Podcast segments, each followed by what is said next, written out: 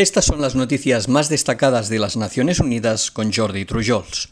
La alta comisionada para los derechos humanos, Michelle Bachelet, advirtió este martes que las tensiones registradas en Perú tras las elecciones presidenciales del 6 de junio se están convirtiendo en una causa de fractura cada vez más profunda de la sociedad y llamó a todos los actores políticos y sociales a no permitir que aflore la violencia. Las autoridades electorales aún no anuncian el resultado final de los disputados comicios y con más del 99% de los votos contados se percibe que la diferencia entre los dos contendientes será mínima. La candidata por Fuerza Popular Keiko Fujimori ha solicitado la anulación de al menos 200.000 votos de zonas rurales, donde su rival, el aspirante Pedro Castillo, ha obtenido la mayoría de los sufragios. Las alegaciones de fraude de Fujimori han acarreado acoso a los altos funcionarios electorales y hostigamiento contra varias figuras públicas. Bachelet recordó que las instituciones electorales y las decisiones que éstas tomen deben respetarse y asumirse. Si no se aceptan las reglas de la democracia antes, durante y después de las elecciones, la cohesión social puede resquebrajarse peligrosamente, apuntó. La alta comisionada también repudió los discursos discriminatorios y los mensajes de odio y racismo utilizados por Fujimori contra Pedro Castillo. Bachelet instó a los peruanos a defender los derechos humanos, todos esenciales para la convivencia en una sociedad tan rica y plural como la peruana. La Agencia de la ONU para los Refugiados y la Organización Internacional para las Migraciones llamaron este martes a renovar el apoyo internacional para atender las necesidades urgentes de los refugiados y migrantes venezolanos y para ayudar a sus países de acogida.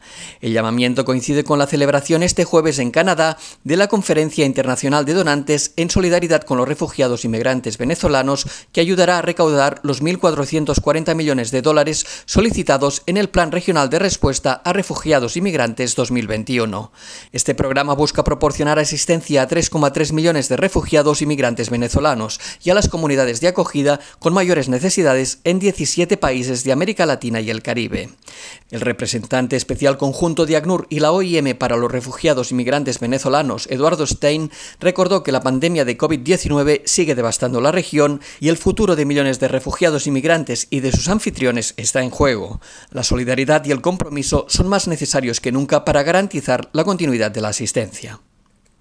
Los trabajadores domésticos de América perdieron entre el 25 y el 50% de sus empleos durante el momento más agudo de la pandemia del coronavirus, afirma un nuevo informe de la Organización Internacional del Trabajo. Durante el mismo periodo, la pérdida de empleo entre otros tipos de trabajadores asalariados fue inferior al 15% en la mayoría de los países. Según los hallazgos del estudio, la pandemia de COVID-19 ha empeorado unas condiciones de trabajo que ya eran muy complicadas para los más de 75 millones de trabajadoras y trabajadores domésticos repartidos en el mundo y que representan el 4,5% de los asalariados en todo el planeta. La crisis ha puesto de relieve la necesidad acuciante de formalizar el trabajo doméstico a fin de que quienes se dedican a ello accedan al trabajo decente.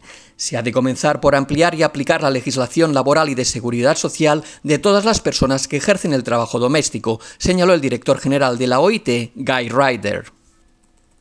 El Programa Mundial de Alimentos aplaudió este martes el respaldo manifestado este fin de semana por los líderes del G7 al Pacto para la Prevención de la Hambruna, un flagelo que afecta a más de 34 millones de personas a nivel global. En el marco del pacto, los líderes de las siete economías más avanzadas ratificaron su compromiso de proporcionar 7.000 millones de dólares en concepto de ayuda humanitaria y de emprender acciones diplomáticas para impulsar el acceso humanitario. Podemos sacar a cada uno de estos 34 millones de individuos del precipicio, evitar la hambruna y salvar millones de vidas y medios de subsistencia. Todo lo que necesitamos es la financiación y el acceso para hacerlo, afirma el programa en un comunicado. El PMA advirtió que necesita 4.500 millones de dólares para los próximos seis meses y que las consecuencias de la inacción y del déficit de financiación se medirán en vidas perdidas y en retrocesos de los avances hacia el logro de los objetivos de desarrollo sostenible. Y hasta aquí las noticias más destacadas de las Naciones Unidas.